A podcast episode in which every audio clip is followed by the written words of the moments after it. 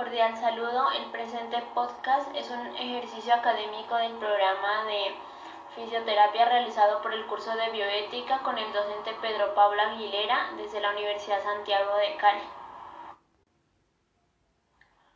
Como primer punto tenemos la presentación del caso. Es un paciente de sexo masculino de 64 años, el cual sufre un accidente cerebrovascular y como consecuencia de esto tuvo una hemiplegia derecha.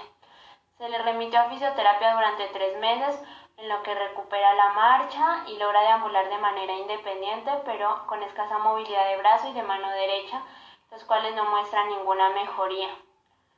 Eh, su médico tratante le da de alta y le sugiere reincorporarse a su trabajo. Durante la rehabilitación el paciente eh, se encontraba con signos depresivos, pero ahora que puede volver a trabajar se encuentra muy emocionado y tiene ganas de volver a conducir. Le comenta al fisioterapeuta que conduce con dificultad y que por dos veces ha perdido el control del coche, pero que ha solucionado rápidamente y que continuará conduciendo, ya que le da la autonomía de trasladarse. Conduce todos los días a su trabajo durante 20 minutos en autopista. Para responder las preguntas del presente podcast vamos a tener la colaboración de la docente Lida Joana Sánchez, quien eh, trabaja en la Universidad de Santiago de Cali y dicta la materia de técnicas fisioterapéuticas. Ha habido como inconvenientes a los pacientes que tienen eh, arraigado o, o dentro de su capacidad cuando es por ARL, cuando todavía no se le ha dado como el concepto si es, si es de origen profesional o, de general, el concepto de rehabilitación pesa mucho en eso, porque uno, de acuerdo a eso, dan la, la capacidad total del paciente de recuperación y después de eso es que los califica. Muchas veces el paciente simula en consulta o dice en, consulta que no puede realizar o que no puede hacer tal cosa. Pero uno con la prescripción del ejercicio se da cuenta que el paciente sí es capaz de hacer. Entonces uno en la historia clínica tiene que dar muy detallado ese lado. A pesar de que uno sabe que es una patología compleja, que muy seguramente es de origen laboral, nosotros no nos podemos meter en eso. Que dar un concepto de funcionamiento, de discapacidad, más no en la parte legal generalmente yo le termino preguntando a uno qué debe decir o cómo debe simular con, con la, en la junta o con los médicos y pues uno no se puede, uno debe ser muy prudente con lo que se dice porque eso trae compromisos legales. Y después van a decir que el fisioterapeuta me dijo que no podía hacer tal cosa o que no me podía incluir y eso no depende solo de nosotros, sino de un equipo interdisciplinario. Pero en, salud ocupacional, sobre todo los de ARL, hay mucho simulador de patología. O uno los ve que supuestamente andan con la muleta y no, o sea, y, en la, y saliendo de la consulta andan con la muleta por la esquina. Entonces, a uno tampoco le corresponde hacer ese seguimiento, pero sí las evoluciones o el concepto técnico que uno haga en su proceso tiene que ser lo más objetivo posible. Porque uno en consulta termina también haciendo, cuando los pacientes son de larga data, algo de vínculo afectivo con ellos y uno ve el proceso. Entonces está el que simula totalmente y no quiere reintegrarse laboral, como el que está, me perdonan la palabra, llevado, pero no ve la hora de irse a trabajar.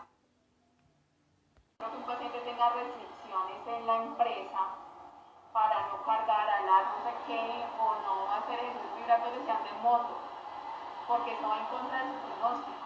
Pero nosotros como terapeutas no decimos si el paciente se integra al trabajo, que no puede trabajar, eso no depende del concepto de fisioterapia, eso es un concepto médico. Nosotros debemos de dar es un concepto funcional, recuperación, y ya el médico tratante es el que dice su incapacidad, qué restricciones y qué inclusiones tiene. Eso no lo hacemos nosotros. El alcance de la de fisioterapia no va hasta allá. Nosotros hacemos diagnósticos funcionales pero ya incapacidades, nosotros no levantamos incapacidades.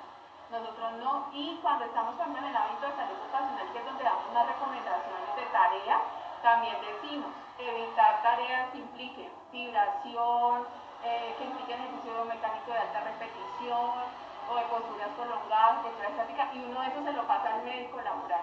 Y el médico laboral evalúa el perfil del cargo el desempeño que tiene de acuerdo a eso lo pone o no, o ya uno da recomendaciones de cuánto tiempo, si puede estar expuesto dos horas, una hora, cuatro horas, seis horas, pero nosotros no damos, no quitamos a la gente o ponemos. Sí, el alcance de rehabilitación no es eso. Pregunta 2. ¿Qué valores o principios estuvieron en juego en este caso? Responsabilidad, porque al tu ser objetivo conocer los alcances de tu profesión, estás siendo responsable. Porque el omitir información o dar información que no es, eso es ser un responsable. ¿sí? O por lo menos hay muchos terapeutas que le arreglan la historia clínica al paciente. ¿sí? O, pone, o por lo menos decir que el paciente fue a terapia y no fue. ¿sí? O fírmeme, fírmeme aquí como si hubiera venido porque tengo que cobrar la terapia. Se me va a cerrar el mes y tengo que cobrar el número de terapias. Porque la factura si no me pasa para el otro mes. Eso es ser, eso es ser irresponsable. Yo creo que el valor más importante es irresponsabilidad. ¿sí? Eh, porque uno tiene que ser muy consecuente que lo que uno hace tiene una, un impacto y puede tener una producción tanto legalmente para mí como para la salud del, paciente. Entonces yo pienso que el más importante es responsabilidad. Autonomía, discreción, ¿sí? Eh, sí, sí, autonomía. Porque yo, mi, yo tengo que ser capaz de trabajar en un equipo interdisciplinario y, mi respeto y mi autonomía arranca desde que yo sé hasta cuándo es mi alcance y cuándo empieza el de la otra persona. ¿Sí? ¿Cuál es mi deber y cuál es mi derecho? Y él también tiene que entender que tiene un deber y que tiene un derecho. Y parte, por ejemplo, del consentimiento informado, cuando uno le hace firmar el consentimiento informado al paciente en tratamiento, él dice que no puedo omitir información que es importante para su rehabilitación, que no que si está haciendo otros tratamientos al tiempo lo que uno hace debe informar, porque a veces se van y se hacen, no sé, acupuntura y afectan la inflamación y después dicen que es uno. Eso es informar. Que debe avisar con tiempo si no va a terapia para suspender, que debe de, informar. O sea, él se tiene que comprometer a unas cosas para que su tratamiento funcione. Yo me comprometo a que me estoy capacitando, a que le voy a hacer procedimiento como es, a que lo voy a respetar como persona, su integridad, que, sí, que, no voy a divulgar su información, pero él también como paciente tiene un derecho, pero un derecho siempre va ligado a un deber. Tanto como yo como terapeuta como él. Por ejemplo, él no tiene derecho a agredirme. Yo le estoy prestando un servicio, pero yo tengo derecho a que me respete, así como yo le tengo que respetar a él. Entonces eso va como muy de la mano. Pregunta 3. ¿Fue una decisión individual o colectiva? No, pues es individual, pero, pero si es un paciente que está tratado por más colectiva, generalmente uno, pues yo trabajo mucho con ortopedistas, entonces uno comenta, doctor, mire este paciente está así, o hay pacientes que incluso uno detecta que el componente es más psicológico que funcional, usted no cree que es mejor que lo mandemos a valorar o mire que tal cosa, entonces uno, ese tipo de cosas la comenta con el médico de cabecera, con la persona que uno considera o muchas veces hay que pedir colaboración de la familia para incluirla en el tratamiento y a ver qué es lo que pasa porque esa persona no, está evolucionando o no va. Como pregunta 4 tenemos, ¿considera la bioética importante para su formación?